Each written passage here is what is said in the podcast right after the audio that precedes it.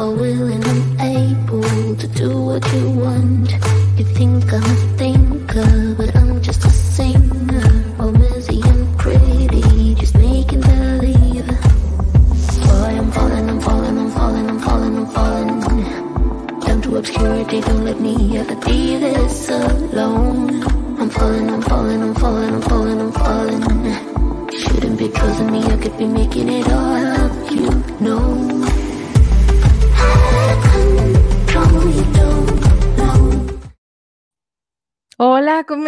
querida comunidad hermosa? ¿Cómo están? Espero que estén muy bien. Cuéntenos desde dónde nos están acompañando. Eh, bienvenido, Diego. Muchísimas gracias por ya conectarte por aquí. También nos está ya acompañando Alex. Bienvenido, Alex. Muchísimas gracias. Mi querida amiga Caro Pérez Bol, también ya desde México. Bienvenida, muchísimas gracias. También ya se está conectando Gerardo. Hola, Gerardo, bienvenido. Pues en lo que se empiezan a conectar, quiero darles la, bienvenida. Eh, este es un programa bien, bien especial. No sé si a ustedes les ha pasado alguna vez que, con, que admiran a alguien, ¿vale? Y que empiezan a contactar con alguien, pero ahora no solamente empiezan a contactar, sino que tienen la oportunidad de entrevistarla, ¿vale? Así tan especial para mí es esta, e, e, es esta conversación. Eh, yo siempre les comento, es un espacio por y para ustedes, pero hoy traigo a una de las invitadas que yo más he admirado desde antes de estar aquí en, este, eh, e, en la red. Eh, yo la admiraba. ¿Y por qué? Porque, bueno, sus publicaciones siempre agregan mucho valor, siempre está muy a la vanguardia. Ahorita la voy a presentar bien, bien, bien, pero hoy me siento, hoy estoy en modo fan, así en modo fan. La verdad es que eh, ahorita ustedes la van a escuchar.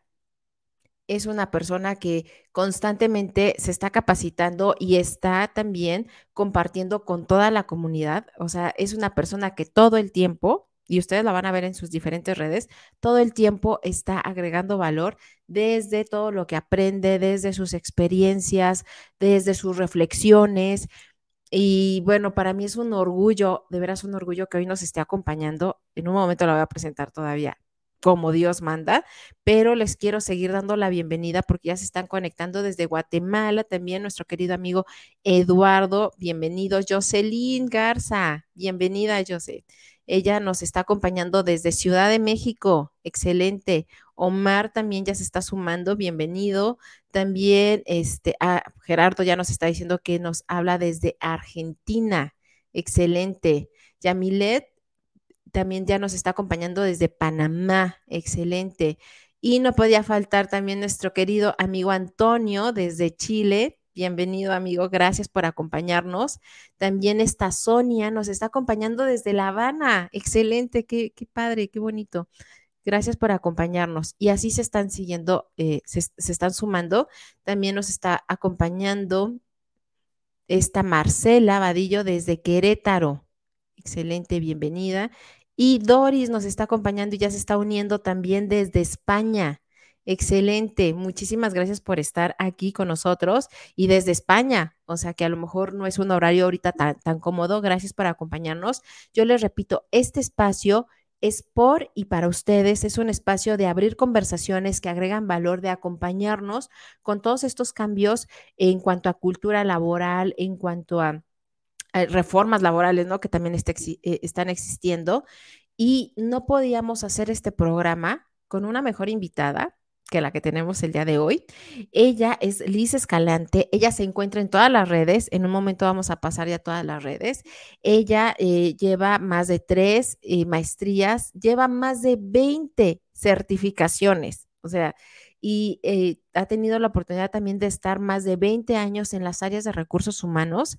es una defensora de las áreas de recursos humanos constantemente está eh, impartiendo diferentes seminarios, diferentes cursos. Es, y yo, la, yo la, conozco también así, es la principal referente de habla hispana de competencias laborales.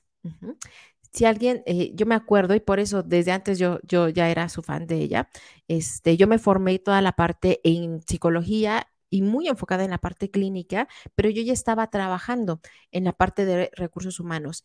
Y cuando yo tenía que saber más para mis programas de capacitación, mis programas de cultura, etcétera, pues lo que me habían enseñado en la escuela pues no era suficiente y yo estaba haciendo la maestría pero en psicoanálisis. Y ella fue una gran referente, una súper gran referente para que yo pudiera eh, basarme también mis, eh, mis programas de capacitación. Déjenme decirles también que yo estudié la maestría en desarrollo organizacional por influencia de ella y en la escuela donde ella estudió y totalmente por influencia de ella. Eh, yo le stalkeaba, ¿no? Ya desde antes. Entonces, para mí es un gran, gran, gran honor que ahora nos esté acompañando, eh, entrevistarla y sobre todo que nos mencione, y por eso, este, pues vaya, le invité a ella para este gran tema, ¿cuál es el futuro de recursos humanos? Porque el mundo ha cambiado, el mundo organizacional ha cambiado muchísimo, pero creo que una de las áreas que más está en constante cambio y debe de cambiar, este, y ojalá se haga de una forma consciente y planeada, pues son las áreas de recursos humanos, ¿vale? Entonces, para eso, eh, pues bueno, invité a mi querida amiga Liz Escalante, para mí es un honor mencionar esto, mi querida amiga Liz Escalante, ¿vale? Para que nos hable de cuál es el futuro de recursos humanos, eh, hacia dónde nos estamos moviendo, ver cosas que a lo mejor no, habíamos visto y, bueno, conocer un poco más hacia dónde hay que movernos. ¿vale? También le quiero dar la, bienvenida a mi querida amiga Cintia, que ya vez se está conectando. Moni, qué gusto también de estar aquí. Nuestro querido amigo Carlos Reyes, él nos acompaña desde Monterrey. Muchísimas gracias. Qué gusto que estés aquí acompañándonos.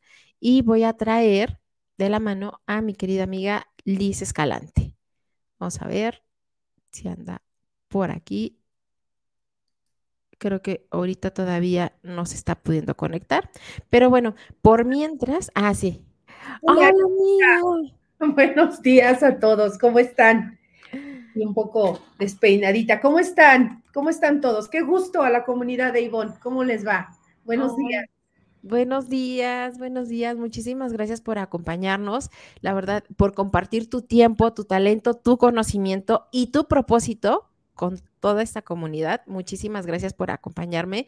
Sé que sé que ahorita estás pasando también por diferentes retos también de salud. Espero que ya te encuentres mucho mejor. Mucho mejor, Ivoncita, porque de verdad que, híjole, inicié el año con un gripón. Afortunadamente no fue coronavirus, pero sí andaba, bueno, es que todavía me siento mal, pero ya mucho mejor. La semana pasada estaba devastada, estaba muy cansada. Y ya ves que eso de que tienes que descansar para poderte recuperar es como la clave, ¿cierto? Sí, de hecho, es la clave, pero como buena persona de recursos humanos, no importa que sea sábado, domingo, uno, uno va, uno va. Excelente, excelente, querida Liz. Pues bueno, yo te estaba ya presentando porque tienes muchísimos, pero muchísimos reconocimientos, más de 20, más de 20, 25 este, certificaciones, este, más de tres maestrías y las que vienen. Eh, ha sacado esta hermosa joya, ¿vale? que se las recomiendo muchísimo. Lo voy a poner así, ¿vale? Ay, sí, el libro de hace dos años, ¿sí? Empoderando a recursos humanos para que implementen su modelo de gestión por competencias, chicos. Ajá, Betzel. Y ahorita lo vamos a mencionar un poquito. Es una joya, de veras, súper recomendable. Si eres de recursos humanos, lo tienes que tener sí o sí, ¿vale? Pero antes de empezar, y antes de, toda esta parte de formación que tú tienes y esta pasión que tú tienes y que desbordas y que yo creo que eso es lo que hace que muchas personas conectemos contigo, me encantaría que nos comentaras quién, o sea, de personalmente quién es Liz y, y por qué te dedicas a lo que te dedicas. Digo, teniendo todo este abanico, ¿por qué te dedicas a recursos humanos? ¿Y quién es Liz? Bueno, yo soy una persona que empezó en recursos humanos en el 2004 2000, no es cierto, 94, o sea, voy a cumplir 30 años de servicio ya en un año y piquito. En el 94 arranqué mi profesión. La verdad es que estaba en la carrera, soy socióloga este, de profesión. Y ojo, también para los sociólogos hay muchas oportunidades, no se den por vencidos, siempre nos ponen como encuestadores y no es cierto, nos podemos dedicar a muchas cosas.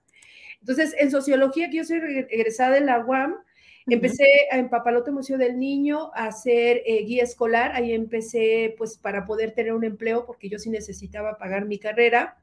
Y ahí tuve la oportunidad de empezar en el área de formación y de reclutamiento, ayudaba a la gente de recursos humanos como cuate, que eh, se llamaban guías escolares, y ahí empecé en los recursos humanos. La verdad es que quería ser médico veterinario, algo filantrópico, siempre fui muy orientada a ayudar, eh, ahora lo hago también eh, bendito sea Dios, tengo la oportunidad de ayudar a varias asociaciones de perritos y gatitos en situación de calle. En aquel entonces yo quería ser médico veterinario, pero sinceramente, Ivoncita, me costó muchísimo trabajo para citología, biología, eh, que eran requisitos fundamentales para ser veterinaria y de plano me fui por el área socio este, administrativa que empecé la carrera.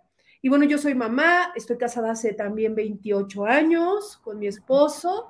Eh, soy mamá de dos adolescentes, uno de 16, uno de 14, que la verdad es que les voy a decir una cosa, sí funcionan las competencias porque yo no le sufro a ser mamá de adolescentes, bendito sea Dios, yo no tengo problemas de vapeo y otras eh, cuestiones ahí que los adolescentes traen hoy. Y mis hijos no les gusta el reggaetón, imagínate, no les gusta el reggaetón. Es impresionante que nosotros hayamos logrado que mis hijos sean muy conscientes de lo que escuchan. Siempre les decimos que lo que te alimentas, lo que piensas y lo que escuchan determinan tu vida como como, como adulto. Entonces, mucho lo que escuchas, lo que ves, lo que, lo que piensas, lo que comes, va a determinar tu vida. Entonces, la verdad es que eso yo lo puedo ver en mi casa yo no sufro de problemas de rebeldía, de esas cosas.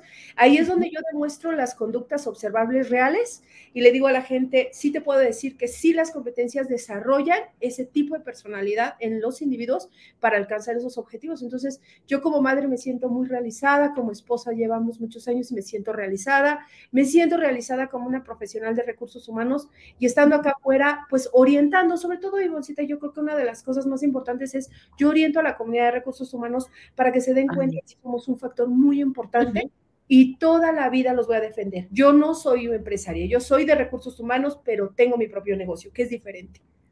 Excelente. Y, qué interesante la visión que tienes. Y yo te decía antes, ¿no? De, que pasáramos al aire. Y yo creo que eso es lo que hace que muchas personas, como, como una servidora, precisamente conectemos contigo. Yo te conozco desde que yo estaba en recursos humanos y este e, e, dentro de una empresa y, justo no hablábamos como el mismo lenguaje y por eso es que yo lo decía no o sea tu información y yo todavía no estaba ni siquiera ni siquiera me había dado de alta en, LinkedIn pero yo ya sabía de ti. Y sabía de ti por la información que nos compartes vale siempre he buscado dar información que sume que agregue valor, como lo dices tú, Ivoncita. Sobre todo, sabes que un tema muy importante es que nosotros en recursos humanos, lo digo para toda la comunidad con mucho respeto, pero es muy importante, tenemos que saber más que los demás. Somos como los financieros del alma, somos como los administradores de las personas y de las, y de las emociones, somos los visionarios para poder detectar los problemas a futuro y que la situación de las empresas esté equilibrada. Entonces, en recursos humanos nosotros siempre tenemos que estar preparándonos constantemente, todo el tiempo tenemos que leer, tenemos que pensar, tenemos que compartir, tenemos que debatir, tenemos que hablar con la gente, saber qué es lo que ellos ven desde una visión distinta a la tuya. Y sobre todo cuando tú eres capaz de compartir una publicación donde a las personas les hace sentido, ¿sí? Eh, eso ayuda muchísimo. Por ejemplo, ayer compartí una, una publicación que no fue muy eh, destacada porque no tiene, como a lo mejor el conocimiento de la mayoría de la gente sobre la mitología de Sísifo, ¿no? ¿Quién fue Sísifo y por qué es tan importante? Y entonces yo a veces tomo información pues de la antigüedad para ponerla en la, en la actualidad y ver que muchas personas vivimos bajo ese proceso. Yo estoy terminando mi tercera maestría, Ivonne, de conciencia aplicada en mindfulness, conocido más eh, como mindfulness que estoy terminando. ¿Y por qué estudié conciencia plena aplicada y no estudié finanzas? Pues porque creo más en la productividad a través de las personas que administran el dinero de forma inteligente. Y lo digo con respeto, pero hay gente que ya se va a dedicar a eso. Hay gente que ya tiene esa capacidad. Entonces nosotros lo que tenemos que hacer es que la gente sea productiva, sin desgaste para la persona, pero altamente rentable para los negocios. Esa es como una parte muy importante de recursos humanos. ¿no? ¿Ven por qué es un referente? O sea, justo por eso es un, es un gran referente y desde mi punto de vista es el principal referente de recursos humanos en habla hispana. Así yo lo veo, este, y que constantemente nos está compartiendo, les repito, no nada más información, sino también, y esto lo voy a mencionar así, desde esa congruencia, ajá, Y eso no es algo que se pueda escribir en un bonito post. Yo creo que al final es algo que se construye a través de las acciones que se ven. Porque nosotros no nada más vemos posts o no nada más vemos bonitas imágenes, sino que vamos siguiendo también la dinámica de, las personas y te vas dando cuenta que sí y, y que no es. Y en ese sentido, y como sé que eres como ese, ese gran referente, a mí me encantaría que nos comentaras desde tu experiencia y por qué tú lo mencionas así, o sea, recursos humanos, gestión humana, eh, talento, factor humano, ¿cómo, ¿cómo viene, no? ¿Cómo viene en este 2023? Eh, ¿Cómo se le debería de decir a las áreas de recursos humanos?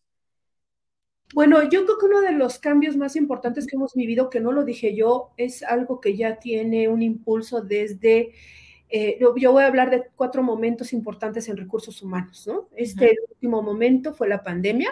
Me voy para atrás. En el año 2000, la entrada de los centennials, eh, perdón, los millennials a la vida laboral, ya la eh, vida económica, creo que es uno de los importantes momentos que hemos vivido. ¿Por qué los millennials y no los centennials, Liz? O sea, ¿qué diferencia? Bueno, los millennials marcaron una gran diferencia porque ellos hablaron por primera vez de plenitud, equilibrio vida-trabajo no se existía, eso no existía en mi generación. Yo sé que tú eres millennial, eh, Goncita tal vez hasta centennial. Yo soy generación X, eso no existía. Nosotros vivíamos para morir en las organizaciones y lo digo con respeto siendo empresaria porque es la realidad. Nosotros llegábamos a no hay horario, trabajas bajo presión, toda esa cosa, ¿no? Luego, otro momento muy importante me parece son los años 70, donde nacen muchas teorías que hoy seguimos utilizando, las competencias, el tema de la motivación humana, el tema de la forma de pensar, las inteligencias múltiples y una serie de autores famosísimos y que todos seguimos utilizando actualmente en nuestro referente de formación para poder desarrollar competencias en los seres humanos. Y otro momento muy importante me parece es 1880, cuando nacen las primeras grandes corporaciones tipo monopolio, no voy a hablar de ninguna marca para que no se me expanden, pero en aquel entonces la idea de la división inteligente del trabajo, eh, eh, no estaba concebida como eh, nosotros por eso éramos recursos humanos, porque éramos un recurso más, simplemente. Entonces, si yo hablara de un nuevo nombre, ¿no? Este, para establecer en RH, yo, diría personas. Pues somos eso, somos personas. Personas. Trabajamos, apoyamos, sumamos, desarrollamos dentro de las organizaciones, definitivamente, pero seguimos siendo personas. Entonces, más que calificarnos como un recurso, somos en realidad el motor, el alma de las organizaciones, porque a pesar de la inteligencia artificial, a pesar de toda la tecnología, nosotros seguimos marcando la diferencia entre lo que es posible y no hacer, ¿cierto? Vimos en la pandemia que nadie sabía qué hacer. O sea, a ver, ¿alguien tiene algún manual para salir de la pandemia? No, fue nuestra misma experiencia la que hizo esta transformación en lo que y entonces, si tú me dices, Liz, ¿qué está pasando con los recursos humanos en 2023? Es que veo con tristeza que muchos colegas están regresando a las viejas prácticas, puro este, trabajo presencial, ya no están respetando el home office, están disminuyendo la cantidad de empresas en modelos híbridos, vuelve a regresar a la vida como robot, ¿sí? Sin conciencia plena, viviendo, yo le diría, como dice Martin Seligman en Psicología Positiva, viviendo en piloto automático, sin tener conciencia del presente, viviendo, rumiando, desgastándose entre lo que va a pasar en el futuro y lo que ya no pasó, en el sufriendo. Me parece que estamos regresando a esas viejas prácticas. Y, de ahí viene como la siguiente pregunta, porque coincido mucho contigo. Creo que muchas veces esa, y, lo mencionábamos mucho en la pandemia, ¿no? Como estábamos conectados, ¿no? A lo mejor en diferentes dispositivos y desconectados de nosotros mismos.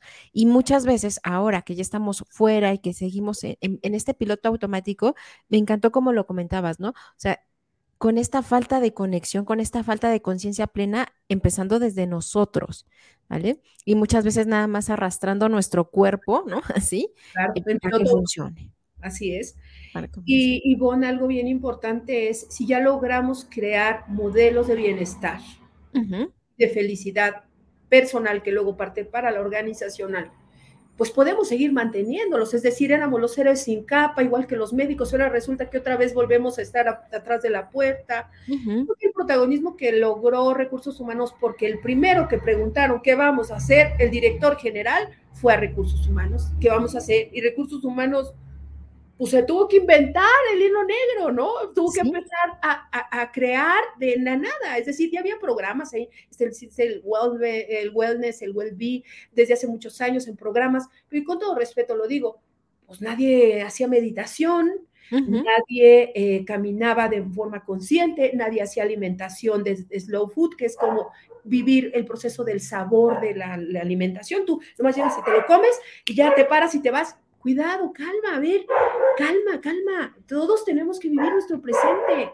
Yo disfruto hasta el agua que me echo en la cara cuando me baño. Yo digo, Dios, muchas gracias por darme la oportunidad de darme un baño caliente. ¿Cuántas personas quisieran hacerlo y no lo tienen? ¿Cuántas personas quisieran sentarse a la mesa a convivir con la familia y no lo tienen? ¿Cuántas personas quisieran una cama caliente y no la tienen. Entonces hay que valorar esa parte y recursos humanos debe volver a este, buscar espacios de bienestar, que creo que serían las tendencias que vienen, Ivonne. Uh sigla 035, que a ver, es una nueva forma de eh, apoyar a las empresas en organizar la parte psicosocial, que más allá de estar torturando líderes y que sea una casa de brujas, eso no es. Es más bien entender de qué forma nuestras personas deben estar mejor, tanto a nivel físico, psicológico, ¿sí? Mental y además eh, eh, emocional. Yo creo que en ese sentido es lo que viene para las tendencias 2023 y voy a continuar con estos programas de bienestar. Sí, y, en, bueno, y, continuando con lo que ahorita comentabas, justo aquí trajimos a una autora de un libro que se llama este, Alimentación Consciente, así se llama su libro súper importante de alimentación consciente porque coincide totalmente con lo que ahorita tú estás mencionando, ¿no? Cómo desde e, ella lo menciona, una de las cosas que a mí me sorprendió, el comer incluso en silencio tiene grandes beneficios. Cuando nosotros normalmente pues no la pasamos o, creíamos, yo al menos creía eso, que en la medida en que tú comías con gente platicando te hacía mejor. Y ella nos explicó cómo, ¿no? O sea, es saborear el, eh, eh, desde cada bocado, el agua, como comentas, etcétera, ¿no? Y ahorita hay un montón de, eh, pues vaya, de cambios a nivel, no nada más México, sino a nivel mundial. Y te quiero pasar algunos comentarios que nos están dejando ahorita muy interesantes para pasar al nuevo, a, la nueva este, pregunta que sería, ¿cuál es el nuevo rol? O sea, con todo esto, ¿cuál sería de forma inteligente y estratégica, como este debe ser, cuál sería el nuevo rol que tendría que tener recursos humanos? Y mientras voy a seguir comentando, bueno, leyendo algunos comentarios, nos dice este Conrado, Dice, lo más crítico es, que existe un choque de culturas y enfoques entre las generaciones que conforman la población laboral, generación X versus millennial. Y es que ahorita, déjame decirte, Conrado, que estamos cinco generaciones, cinco generaciones con necesidades completamente distintas, ¿vale? También nos comenta esta Mónica, ella es una excelente coach eh, de sexualidad, eh, una gran sexóloga, ella nos habla, dice, eh, ¿qué sería de la producción sin el que es capaz de crear? Y eso solo lo puede hacer el ser humano, totalmente. Es una reflexión que ella ahorita nos comparte, excelente. Eh, también nos está ahorita comentando, déjalo pongo aquí, nos dice también este Luis Alberto, eh, dice, creo que mientras no seamos conscientes de que el día a día de que el día a día para vivir el aquí y el ahora debemos vivir sin prisa con las emociones apropiadas. Y es que se trata de eso. No hay ni emociones ni buenas ni malas, es esta gestión. ¿Vale? ¿Vale? Excelente. Y luego nos hace una gran pregunta. Nuestro formador de gestión consciente, justamente este Antonio, él nos acompaña desde Chile. Él te hace una pregunta, dice, pregunta para Liz, ¿por qué en general no se evalúan, no se evalúan bien? Eh, ni se calibran bien las competencias. Ay, es que esa es una gran pregunta para Liz, justamente, ¿no? Dice, ¿por qué en general no se evalúan bien ni se calibran bien las competencias que se requieren los altos directivos o las personas que ejercen posiciones de liderazgo? Mi experiencia me dice que abundan las personas inconscientes que son incapaces de ver al otro y que solo se enfocan en los números a resultados y estos los llamamos eh, incompetentes. ¿Vale? ¿Cómo ves esta pregunta? Y que aparte tú eres la experta. Muchas gracias, Voy a irme desde el inicio, desde lo que comentábamos. Bueno, el nuevo rol de RH es el ser que va a ejecutar aquella conciencia plena. Porque cuando tú hablas de un programa de bienestar y no eres capaz de meditar 10 minutos al día, no puedes vender algo que no usas.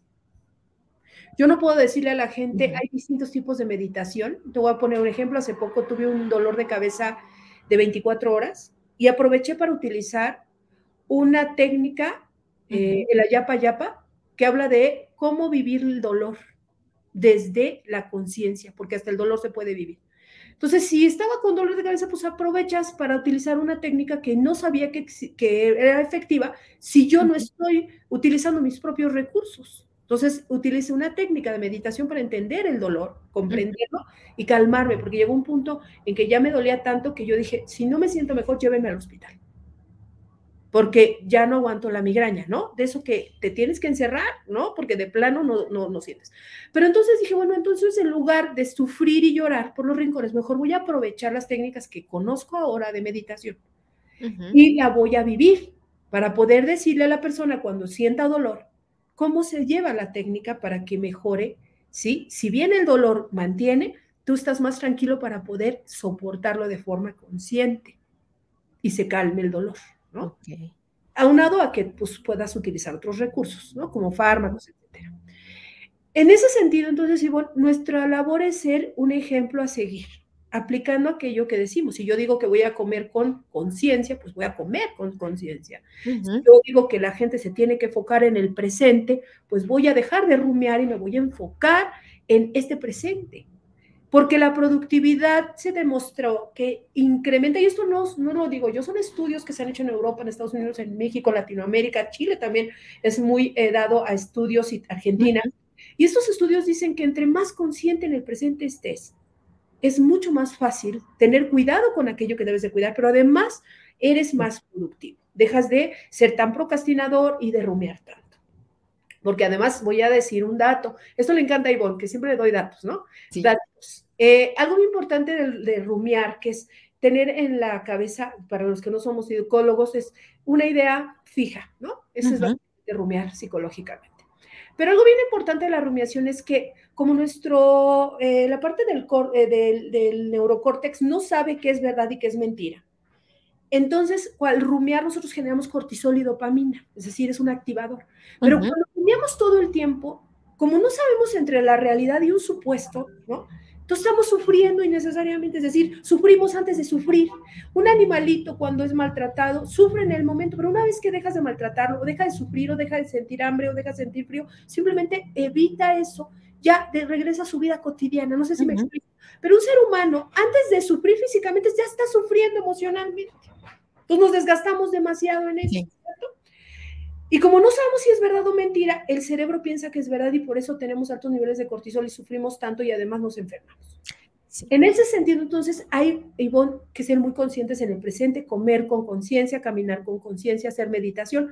Y hay miles de técnicas. Liz, es que yo no me puedo concentrar. Eh, yo empiezo a meditar y empiezo a pensar que si ya no sé qué, que si la, el pago del recibo de la luz, que...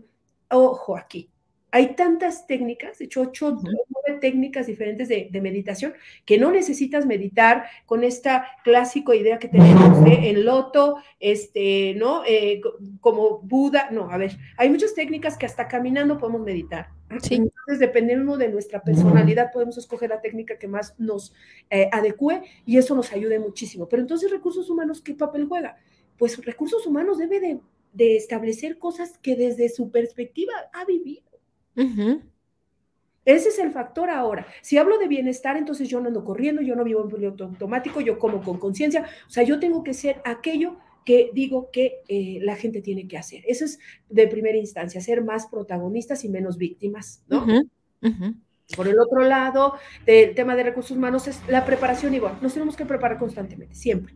Leer, pensar, ya se los dije, leer, pensar, debatir, compartir y escuchar. Esos es como los elementos. Puedo estarme autodesarrollando, ¿no? En distintas competencias, escuchando a alguien, debatiendo, leyendo, pensando. No necesitas seguir como borrego a todo el mundo. Puedes pensar y decir, no, estoy de acuerdo con esto. Yo, por ejemplo, en temas de, de competencia, te decía, ay, a ver, esto no me checa. O sea, como que yo no le encuentro eso que dice la gente que, a ver, y yo cuestionaba mucho eso porque decía, a ver, yo que lo vivo todos los días en recursos humanos, pues no, no es cierto. No es cierto.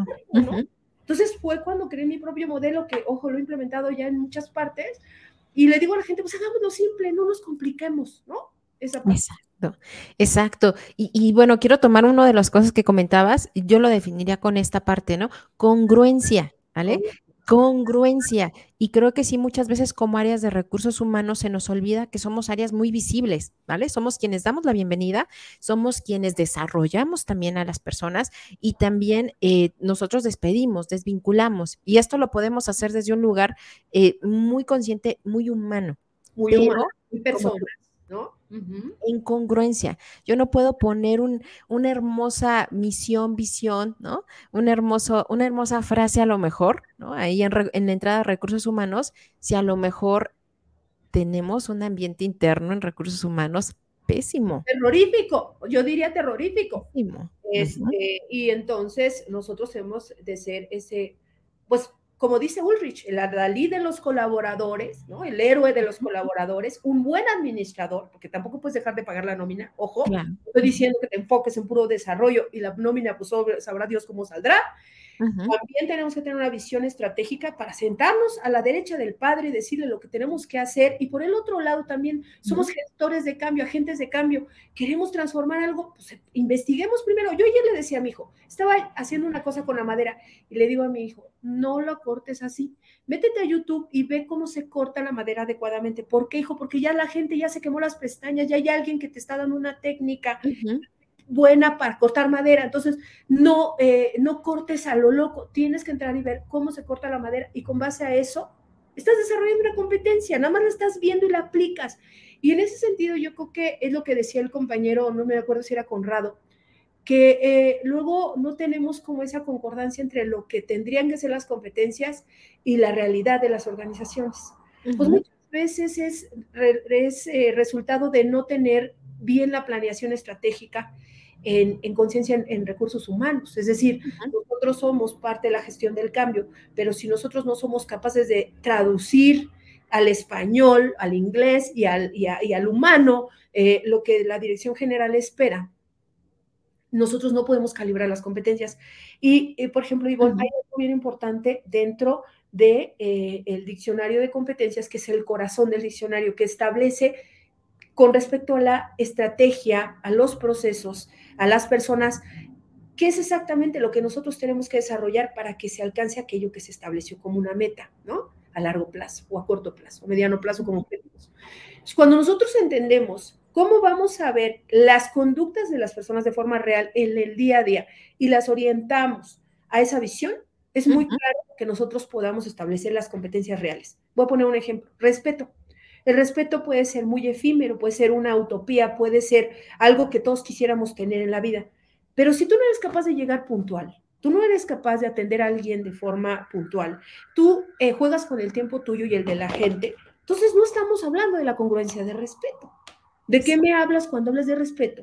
Pensando que es una competencia institucional que puede derivarse en un valor, cuando ni siquiera eres capaz de respetar el, horario de las personas, el tiempo de la gente. Una persona que es impuntual, no lo digo por algo malo, simplemente es una persona que no respeta a nadie, no se respeta a sí mismo y no respeta a otros, porque no es capaz de respetar ese tiempo. Entonces, cuando hablamos de conductas observables y buscamos calibrar las competencias, deben ser cosas reales que se puedan tocar. El respeto se puede interpretar o se puede eh, poner en un enunciado, pero a la hora de bajarlo a la realidad sería la puntualidad, una conducta observable que nosotros esperaríamos de una persona que tiene respeto por otros.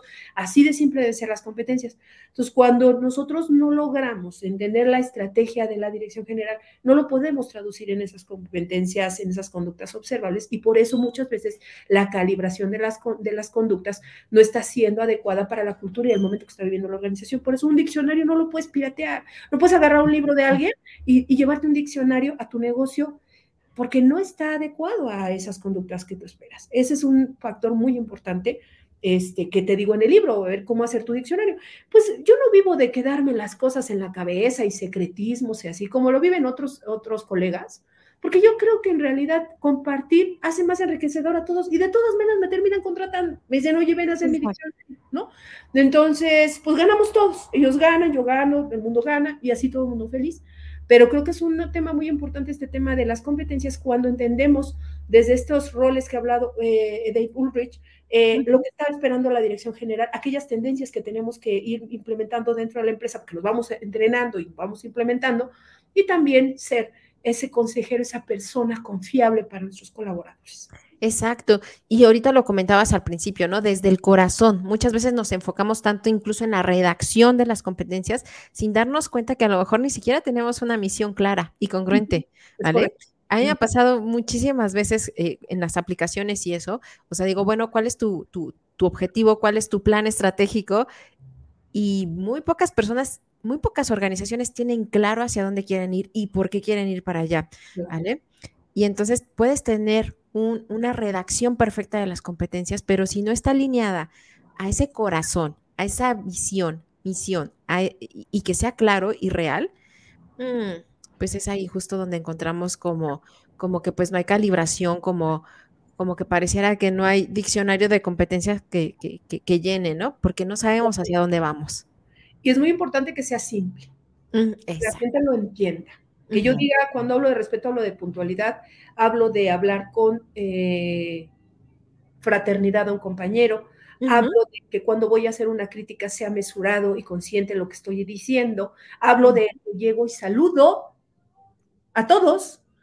Parece que, como ahí me dice una eh, colega, es que el saludo que, ella de siempre se ríe cuando me dice, es que que el saludo no es tan importante, son como de las conductas pues que va, son humanas y, básicas. Digo, pues sí, pero yo he visto llegar directores generales, pasan derecho, no saludan absolutamente a nadie.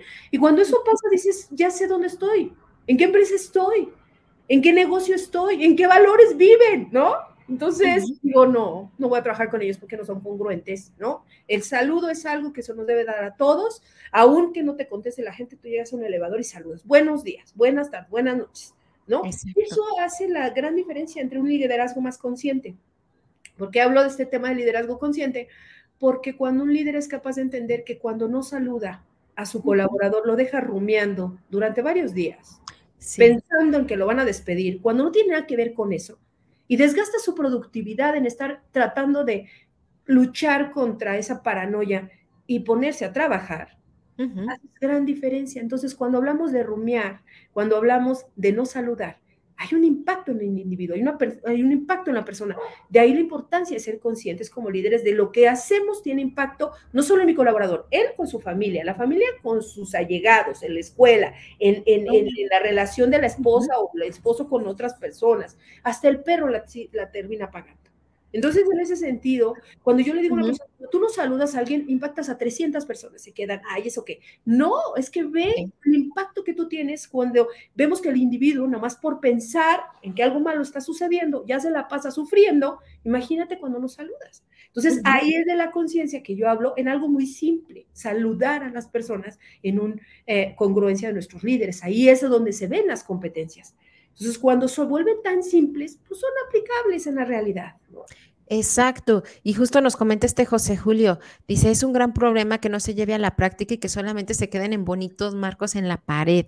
¿Vale? Yo creo que hoy en día, además, este, y bueno, ahorita nos lo van a comentar un poquito más, pero de veras sí es importante no nada más lo que decimos, sino cómo lo decimos para, o, qué cosa no decimos. Ahorita tú decías, el impacto puede ser a 300 personas y sí, es un ecosistema laboral. Hoy en día apenas estamos hablando de este ecosistema laboral, pero que se empiece a hablar no significa que no haya existido antes. ¿Vale? Pero hoy en día la mayoría pues tenemos estos aparatos. ¿Qué, ¿Qué crees? Ese no saludo, esa indiferencia no nada más se queda en mí, en mi familia y como comentabas, eh, muy, muy graciosamente en el perro. Hoy se queda en un comentario. Porque es sistémico, es sistémico. Lo que significa que un golpe le pega a otro, a otro, a otro.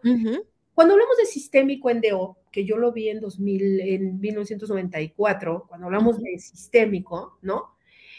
Es que todo lo que hacemos tiene un impacto positivo o negativo y que además puede tener un impacto en otros. Entonces, cuando nosotros gritamos, cuando le gritamos al niño, ¿por qué tiraste eso? ¿Es tonto qué?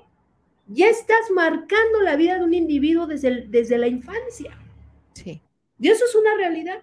Sí. Cuando nosotros tenemos gente que nos grita, que nos, que nos, eh, nos la pasa torturándonos, maltratándonos, eh, claro que tiene un impacto y eso tiene un impacto en la productividad, en la relación con la familia, las emociones y todas esas cosas.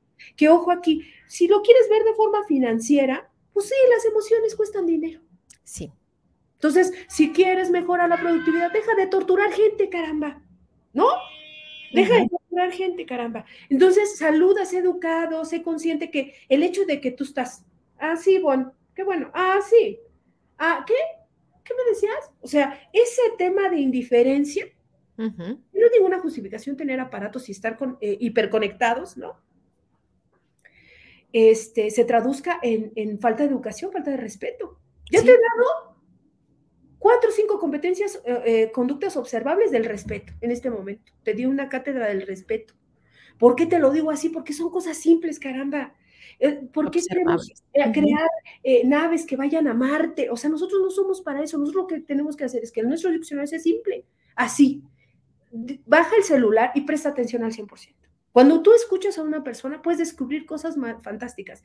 Desde el verbal que te está diciendo que está mal, desde su verbal que te está diciendo lo que necesita, y desde los, las gesticulaciones puedes darte cuenta si lo que está diciendo es congruente. ¿Cómo estás? Bien, estoy contento estoy contento. es cierto.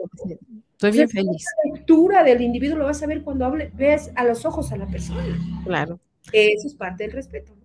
Totalmente. Y, y, me gusta mucho cómo lo dices. Vamos a hacerlo simple, fácil, ¿no? Que todas las personas entendamos qué sí es y qué no es.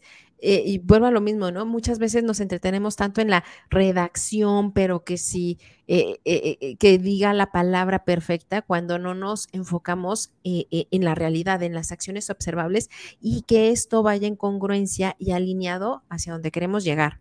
Es Por eso es tan importante primero llegar a la parte del corazón. Y en ese sentido, y desde tu punto de vista, ¿qué crees tú que viene de nuevo en, recursos humanos para este 2023? ¿Y qué crees queda? O sea, ¿qué crees tú que se va? ¿Y qué crees que viene en recursos humanos para este 2023 de las nuevas tendencias? Creo que no se va nada. Seguimos siendo administradores, a de los colaboradores, buenos administradores. Eso no se va.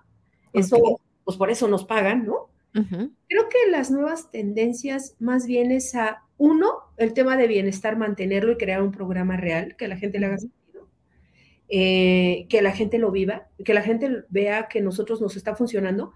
Yo tenía muy marcadas estas, estas líneas de aquí, que son eh, tanto las líneas de marioneta, que es esto de aquí, y esta parte de aquí. Esto es autoritarismo, ¿no? Y aquí cuando tenemos muy marcado una espada, es eh, que somos muy eh, eh, autoritarios, muy, muy... Em, nosotros creemos que tenemos la razón siempre. Y las marcas de marioneta hablan de, de tristeza. Y aunque usted no lo crea, se me han ido quitando con, con el tiempo. Cinco años de vivir en plenitud a nivel profesional me ha dejado que no no se me sigan marcando esas, esas, esas marcas, que a ver, el, tema de la cara, ¿no? Es un reflejo de lo que somos nosotros como individuos. Sí, sí, de hecho sí. Entonces, cuando nosotros decimos que somos congruentes, que utilizamos nuestras técnicas de meditación, que hacemos slow food, que eso, eso se ve en la realidad, es decir, en nuestra cara. No, nadie nos, no nos van a engañar. Yo ahí puedo eh, citar muchas personas que se han hecho cirugías plásticas y además de resaltar su falta de belleza, ¿no? Porque claro, llega un momento que pues eh, eh, dicen que la mona pues es, así es, ¿no? Pues, vuelve a salir todas esas arrugas y todo eso, porque, es el alma la que está hablando. Sí. No es la persona, es el alma. Entonces, aunque tú intentes eh, maquillar eso, no. Entonces, la tendencia es, recursos humanos debe de probar sus propias técnicas. Debe ser congruente entre lo que va a venderle a la dirección y lo que ellos mismos pueden aplicar. Por el otro lado, también me parece el tema de la regresar a estos modelos híbridos o, teletrabajos debe seguirse manteniendo. Creo que es un tema que a lo mejor pudiera tener una, pues vamos a decir, una regulación distinta a, nivel organizacional. Eso todo depende de ti, aunque ya en de 20 de diciembre del 2020 eh, salió el, pues digamos, el modelo de teletrabajo para México que no existía. México solo tenía trabajo domiciliado, que nada que ver con la realidad. Creo que el tema de la tecnología pues sigue siendo un aliado, se mantienen los programas de nómadas digitales, México es considerado un país para nómadas digitales a nivel mundial. Y no es que yo quiera presumir, pero México ha ganado un lugar mayormente de reputación y de respeto y nuestro peso y que, que llegó 1881, muy felices porque estamos ganando tierra al mar, ¿no? Pues sereno, yo no me voy a meter en política porque esa no es mi rama. Será el sereno lo que esté pasando, pero estamos llegando a 18, este, a 1881, lo que significa que está mejorando la economía en México con toda la situación de Europa y lo que se está viviendo de la energía y la guerra de Ucrania, pues son realidades que no podemos negar, ¿no? este, pues Latinoamérica es una alternativa muy buena para eh, tener una, eh, digamos, modelo de nómadas digitales. Entonces me parece que nosotros vamos a ser una gran alternativa. Nos viene mucha industria a México, muchachos. Nos viene mucha industria por todo lo que está pasando. Entonces hay que prepararnos porque seguro va a haber más empresas de otros eh, necesidades y va a haber mucho trabajo. Entonces, recursos humanos debe estarse preparando constantemente en, pues, employer branding, ¿no? Crear una marca empleadora fuerte. Ahora sí, en serio, muchachos, digo, no es mala onda, pero ustedes tienen todos los elementos para crear una marca empleadora fuertísima. No lo ocupan. No puede ser expertos en competencias. Mi negocio llegó a 200 mil seguidores eh, hace sí. Eh, me dicen, ay, ¿cómo le haces? Yo le digo, nada más comparte información de valor. Pues si no es ciencia de cohetes, muchachos, no es ciencia de cohetes. Tú puedes tener una formación y sacarla en redes sociales para que la gente vea que tú sí te, te comprometes con las personas. Eh, la marca empleadora me parece que debe estar muy fuerte, es uno de los elementos más importantes que hoy yo vislumbraría como una necesidad, ¿no? Como en algún momento dijimos, ay, ¿eso qué? Los portales para comprar cosas en Internet. Bueno, ya nos dieron la vuelta y hoy son necesarios y fundamentales para comprar cosas. De hecho, mi hijo decía, no, pues ¿para qué vamos al centro comercial? Pues vamos a meternos a comprar en línea. Le dije, no, la experiencia de compra tiene que ser en físico todavía, ¿no? Entonces, eh, vienen esas tendencias eh, de, em, pues de todo este tema de marca empleadora, yo creo que es un punto importante. También la marca personal. A pesar de que em, pues, eh, y se me fue el nombre de este señor, el que crea por primera vez el concepto de marca empleadora, y dos, dos también, otros dos, eh, pues, mercadólogos importantísimos, hablaron de marca este, personal en el 99. Mucha gente sigue siendo una marca empleadora, digo una marca personal. Yo creo que la marca personal se está convirtiendo en un sello, es algo importante para las ventas, es para vender tu currículum, para temas de empleabilidad, para alcanzar a aquellas personas o empresas que te interesan que te vean, ¿no? Eh, ese que me parece muy importante. El uso también de redes sociales, muchachos. A TikTok le han hecho pues como si fuera el diablo, pero en realidad es una gran herramienta que hoy nos está ayudando a seleccionar, a reclutar personas, ¿estás de acuerdo? Eh, muy importantes, ¿no? Eh, y de verdad, o sea, yo, yo veo los TikToks hoy para búsqueda de, de, vacantes que ya no nos está funcionando tanto el periódico La Hawaiana y lo tradicional, porque a ver, yo estuve reclutando en la calle me siento orgullosa de decir, yo pegaba hawaianas para que, y las corretizas que nos pegaba la patrulla, porque está prohibido en México. Está prohibido, sí. ¿no?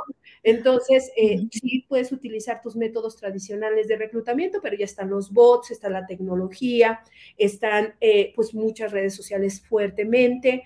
Entonces yo creo que también meterte al tema de redes sociales de manejo mucho más competente puede ser una gran alternativa. ¿Qué otra cosa también creo que en recursos humanos puede ser hoy una necesidad muy importante? A lo mejor y, visualizar el tema de las competencias, porque a pesar de que tienen eh, yo voy a cumplir 50 años, 48 años las competencias desde que se estableció por primera vez a través de David McClellan, el primer artículo que salió en American Psychology hace 48 años. Seguimos teniendo muchas áreas de oportunidad en temas de competencias. No tenemos nuestros diccionarios al 100. Es más, yo te diría que si tú te echas un clavado ahorita, piensa y tus descripciones de puesto todavía están empolvadas en una carpeta. O sea, actualizar eso. ¿Para qué inventamos tanta cosa nueva si en realidad hay mucho que todavía tenemos que manejar y... Desde lo básico, sí. Entonces, bueno, el tema de las competencias me parece que es un momento que tú puedes estar formando por competencias, que no es lo mismo la formación puramente técnica que el tema soft y hard, ¿no? En ese sentido, habrá que entender lo que decía el compañero, calibrar bien las competencias para saber exactamente qué necesitamos transformar. Y yo creo que las tendencias en RH es este tema digital, el tema de la agilidad, el tema de eh, la empatía a distancia, el tema de los nómadas digitales, todo ese tema de tendencias que vienen y ojo también, temas de paga emocional. También creo que tenemos que ver alternativas de no las clásicas, sino también dividir la paga emocional a lo mejor por el tipo de avatar. Te voy a comentar que yo, por ejemplo, de marketing digital tomé todo lo que es el customer persona, ¿no? El, uh persona, como una técnica que yo ocupo en RH para poder determinar el perfil ideal para el proceso de paga emocional. Es decir, yo no establezco un modelo de paga emocional hasta no tener los avatars que viven en mi negocio. Con base a eso se establece un menú de paga emocional que pueda ser realmente atractivo. Por ejemplo, para las patis, que son uno de los ejemplos que pongo, que son la mamá luchona que tiene tres bendiciones, que a lo mejor trabaja en turnos rotados, pues para ti va a ser muy importante que tú te preocupes por sus, por sus bendiciones, por los niños. A lo mejor a ella no le importa una beca, ¿no? Eh, para estudiar inglés, pero sí le importa que le des permiso en agosto para ir a la graduación de sus criaturas. Entonces, en ese sentido, la paga emocional tiene que ver con respecto a la propia necesidad del avatar que vive en tu negocio. Entonces, hacer un análisis de las generaciones que viven ahí, qué paga emocional es la más adecuada para cada uno, cómo puede hacer haber una transformación en, eh, por supuesto, la conciencia que tienen nuestros líderes en el manejo de este eh, liderazgo positivo consciente de lo impacto que tienen y de negarle un permiso a una PATI, lo impacto que puede tener a nivel productivo. Entonces, también educar a nuestros líderes en un estilo de, de liderazgo, no el más reciente, no el más bonito, el que te acomode a ti.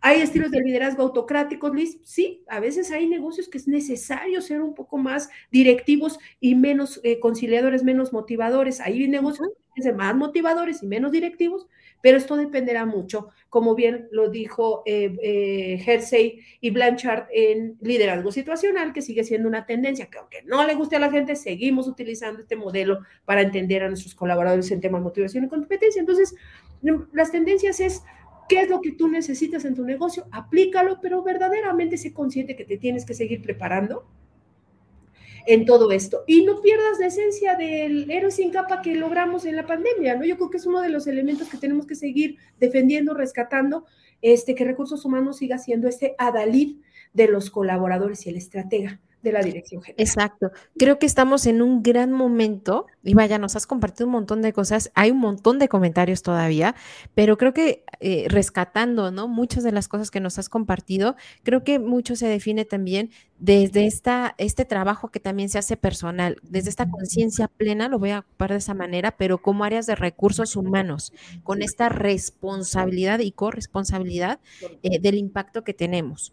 Porque a veces decimos, bueno, es que a lo mejor no hay un lugar o en, esta estructura no se le da un reconocimiento a recursos humanos como debería, pero creo que muchas veces también depende de nosotros, del trabajo que damos, del servicio que damos.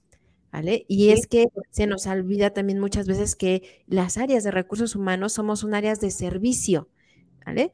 Eh, eh, de servicio interno y cómo esto también enfoca en la parte externa. Entonces, me encanta lo que comentas desde la congruencia, desde este trabajo constante interno, desde estar estudiando también.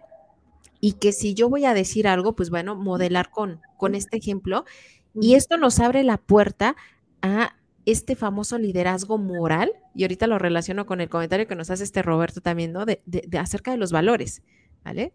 Con este liderazgo moral que a lo mejor no está tanto en, en, la parte de la estructura, pero cuando tú das ese, ese buen servicio, este héroe sin capa, como mencionas, la gente te va dando ese lugar también de respeto más allá de cualquier organigrama. Totalmente. De hecho, Robert trabaja conmigo. Roberto es un excelente andragogo de competencias. No cualquiera puede decir eso, porque hemos, tenemos eh, orientado nuestro modelo a la eh, aplicación de la formación en la vida real pueden hablarle a Radec, un cliente nuestro, a Satex, que fue también cliente nuestro, que es eh, Grupo Industrial ASA, ahora Repsol, que estamos trabajando con Mariana Sánchez, eh, nuestra clienta de toda la vida, eh, que realmente hoy eh, rescatar esos valores y volver a entrenar a la gente con base a ese respeto que queremos ver. Y te voy a decir una cosa con respecto al servicio, esta pirámide al revés, donde recursos humanos debe estar en la parte de abajo, sirviendo al área productiva, sirviendo al cliente, sirviendo al colaborador operativo. Esa es la realidad. Cuando nosotros como líderes nos orientamos a servir y aportar, siempre va a haber un buen nivel de productividad. Entonces, siempre la pirámide debe ser invertida, la gente más eh, eh, estratégica va abajo y la gente que lo va a realizar en, en, la vida va arriba. Siempre tenemos que pensar en ellos como personas y tenemos que orientar nuestras acciones en que ellos tengan todos los recursos necesarios, incluyendo la parte afectiva, para poder alcanzar los objetivos estratégicos de estas personas que estamos sirviendo. Así siempre lo veo. Por uh -huh. eso en RH, porque yo sirvo a la comunidad de recursos humanos. Yo sirvo a todas mis tribus, yo sirvo a la gente que se conecta a verme en los seminarios, yo sirvo a través de este modelo de servicio orientado a dar, a no esperar, a dar. Entonces yo a mí si me preguntan, Liz, ¿podrías abrir tu modelo de competencia a todo el mundo? Yo haría un seminario gratis de todo lo que son las competencias para que tú puedas implementarlas, porque sé que al final del camino eso en, en, en, de, de, manera recíproca lo voy a recibir. Yo soy creyente de Dios, así que quien no le guste Dios y no esté a favor de eso y sea más científico, ni modo, pero yo sí creo que dar es también en reciprocidad, porque sí. Dios nos dijo dar y compartir y es parte de lo que es nuestra filosofía en expertos en competencias. Nosotros damos y en consecuencia tenemos trabajo y, eh, y trabajamos con todo el amor y la pasión por las personas. Ese es como de los elementos más importantes. Entonces, la pirámide del servicio. ¿Ven por qué la admiramos tanto? ¿Ven por qué es parte de mis, de veras, así, tengo a mis mujeres que admiro muchísimo, que me inspiran muchísimo y de veras, Liz, yo te lo he dicho en privado, te lo digo también en público, eres una de las grandes mujeres que me inspira todos los días por esa congruencia, por esa pasión que muestras y por, y sí, por una afinación también de valores que hace que me identifique muchísimo y vuelva a lo mismo, ¿no? Creo que eres una mujer que constantemente nos estás dando eh, de forma congruente, no nada más información de valor, sino también, a lo mejor te das cuenta, a lo mejor no, pero también nos das formación de muchísimo valor, información y formación. ¿vale? Culturización y, hacia las competencias. Uh -huh. Exacto. Y te, te, lo quiero agradecer muchísimo, muchísimo. Quiero ser muy respetuosa también con el tiempo. Te quiero hacer una última pregunta, sorpresa, ¿vale? Eh, ¿Cómo te gustaría, cómo te gustaría a ti ser recordada, Alice? Voy a ser recordada, Ivonne, porque hay que decretar las cosas en la vida para que sean realidad. Voy a ser recordada como una persona que se enfocó en las personas y que triunfó a través de sus modelos por competencias porque logró cambiar de forma consciente a las personas en su presente y que tengan un excelente futuro y un bendecido pasado. Así quiero ser recordada como una persona que ha sumado y que da todo todos los días para que la comunidad de recursos humanos sea grande, porque somos un elemento muy importante en los negocios. Recursos humanos es la clave, la clave de las personas que son los que llevan a cabo la productividad de los negocios. Y nosotros seguimos siendo el motor el motor de los negocios. Entonces, quiero ser recordada como una persona que ha sumado y que le ha dado a la comunidad de recursos humanos información para fortalecer sus propias competencias técnicas y humanas. Eso es lo que quiero que recuerden de mí cuando digo, esperemos en Dios que no. Pero si alguna vez llega a pasar, en algún momento me gustaría ser recordada. A mí, el reconocimiento público me lo han dado, gracias a Dios. Yo fui RH Influencer ya dos años seguidos, uh -huh. este, tengo el Top Voice, pero eso no me hace lo que soy me hace lo que soy, la capacidad de compartir con la gente. Eso es el verdadero valor. Lo demás es un accesorio, sí me sirve para las ventas, pero lo más importante es que la persona sea esa congruencia, que siempre me vean congruente. Yo creo que eso es uno de los elementos que quiero y quiero eh, que la comunidad de recursos humanos vea en mí, esa congruencia y que siempre voy a ser el adalid del área de recursos humanos. Yo estoy como ese emoji de los enormes ojos. o sea, yo les dije, estoy en modo fan y me voy en modo super fan, así con los ojos así, abiertos, ¿vale? E, e, es en serio, Liz, es en serio. Y de veras te agradezco muchísimo todo tu tiempo, todo tu talento, tu propósito, tu propósito. Eh, yo te lo agradezco mucho. Nos inspiras a varias personas. A mí personalmente me has tocado más de lo que tú te, te, te das cuenta. Este, y lo hago público, lo hago en privado.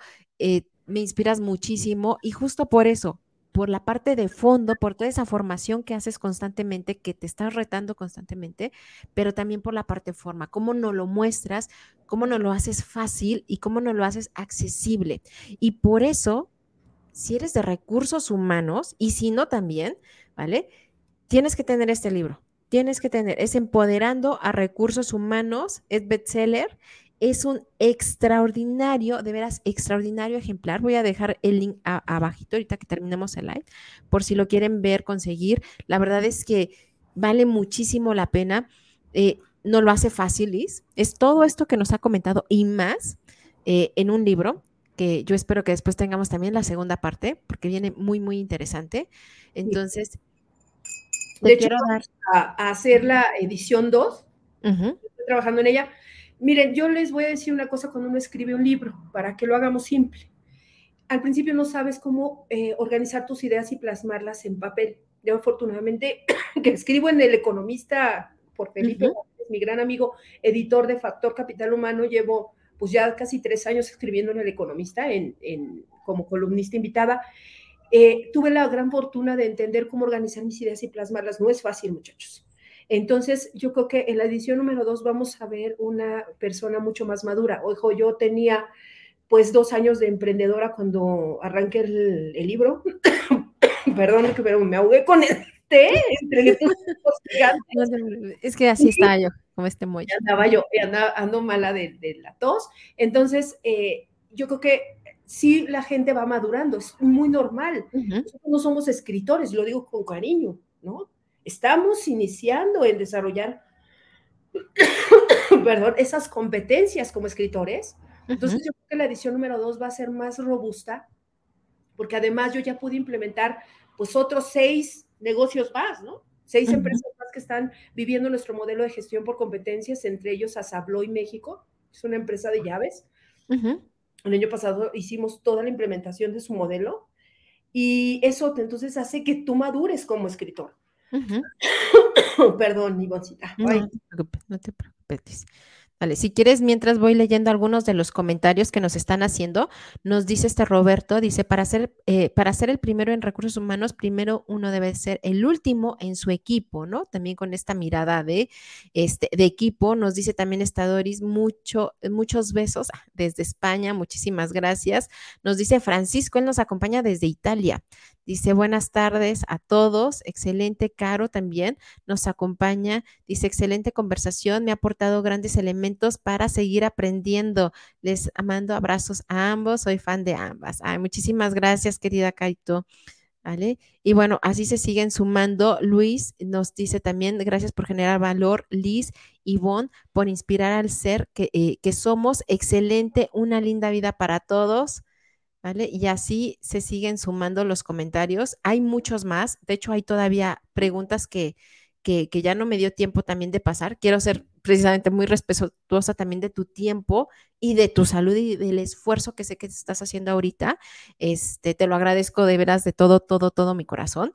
Eh, y vaya, también quiero pues dejar ese, ese tiempo y que se queden con ganas de más de Liz, ¿vale? Ahorita yo estoy compartiendo sus redes, al final lo voy a dejar también en un post, este, en los comentarios con todas las redes. Eh, ella está en Instagram, ella está en TikTok, ella está en Twitter, ella está en El Economista, excelente columna, está este, también en, en, Twitter, YouTube. en YouTube. Este, estamos en Twitter, YouTube, Instagram, TikTok, Facebook, eh, por supuesto, LinkedIn, mi, casa, ¿no? La que me hizo lo que soy. También yo agradezco a LinkedIn. Nosotros eh, hemos tenido exposición por LinkedIn. ¿Por qué no somos el segmento para TikTok? ¿Por qué no somos el segmento para Instagram? A lo mejor ya el segmento para Facebook tampoco ya éramos, porque acá sí se puede compartir mucho más información, eh, más escrita, más artículos, más análisis, más ciencia. Entonces, LinkedIn ha sido mi casa, es mi casa, y yo agradezco a LinkedIn siempre la verdad, estas plataformas, Ivonne, que nos dan esta exposición, ¿no? Tú piensas en los años 80, o mejor, Ivonne, tú estabas jugando a las muñecas en aquel entonces, ¿no? Este, en los años 90, que pues tenías que pagar para que te conociera la gente, ahora cualquiera se puede hacer viral. Cosas buenas, pero también malas. Ojo ahí, eh, muchachos, cuiden lo que hacen, porque eso es delicado. Eh, sí, más delicado de lo que, pero sí es importante verlo. Creo que tú nos has, y lo comentabas hace rato, ¿no? La parte de, la marca también empleadora y la marca comercial y cómo la brecha cada vez se hace más, más, pequeña, ¿no? Entonces, sí, es, sí es importante tenerlo en cuenta, tanto de la parte eh, eh, personal, profesional, como también organizacional, ¿vale? Entonces, pues muchísimas gracias. de veras te quiero agradecer muchísimo tu tiempo, tu talento, a toda la comunidad que nos acompañó. Gracias por sus comentarios, gracias por sumarse, gracias por acompañarnos. Eh, este espacio, les comento, es un espacio por y para ustedes, es un espacio donde traemos a grandes expertos e inspiraciones precisamente para tener estas conversaciones que nos agreguen valor. Entonces, muchísimas gracias, Liz. No sé si nos quieras comentar algo, algo último, algo más que estás. A las personas, cuidemos a las personas. Seguimos siendo el motor de los negocios. Cuidemos a las personas. En la medida que tú cuides el talento que tienes en tu casa, incluyendo a tus hijos, vas a transformar tu destino. Entonces, cuidemos a las personas, seguimos siendo el motor de los negocios y, por supuesto, generen empatía, la prima de servicio. Hay muchas cosas que podemos hacer y no se requiere grandes presupuestos para aquellos que tienen presupuestos chiquitos, ¿no? Porque siempre, en recursos humanos siempre tenemos escasez de presupuesto, pero podemos hacer muchas cosas muy interesantes. Muchas gracias, Ivonne. Yo, eh, de verdad, muy muy contenta de que me hayas invitado, que hayamos podido compartir con los colegas de RH y los compañeros de otras áreas lo que hacemos y por qué lo hacemos. Y ojalá que les sirva, muchachos, a ustedes para poder transformar sus áreas y mejorar su clima laboral. Ayudaría mucho, mucho. Conciencia plena en todo lo que hagan. Conciencia plena. Muchísimas gracias. Este este, eh, lo que ahorita lo comentamos, esta conversación se queda grabado tanto en esta red, pero también se queda en YouTube, pero también se queda en podcast. Vale la pena en serio volver a escuchar. De hecho, ahora yo no hice tantas intervenciones porque lo que nos regalaste fue oro molido. Entonces, vale la pena volver a escuchar a Liz. Voy a dejar todas sus redes, por favor, síganla. Y más que por favor, por nuestro favor, o sea, hay que seguirla, constantemente nos está compartiendo muchísimas cosas y ojo, la próxima semana vamos a tener también una conversación bien interesante para todas las personas que están buscando empleo, ¿vale? Para todo ese talento que está ahí esperando a lo mejor una oportunidad, vamos a traer también un gran especialista para que nos va a dar tips para ahora sí encontrar el trabajo de nuestros sueños en este 2023. Entonces, Liz, infinitas Gracias, soy tu fan, lo sabes, así. Cuando veas ese emoji de los ojos, así yo estoy contigo, ¿vale? Te lo agradezco de todo mi corazón y nos vemos la próxima semana en más conversaciones que agregan valor, ¿vale? Bye.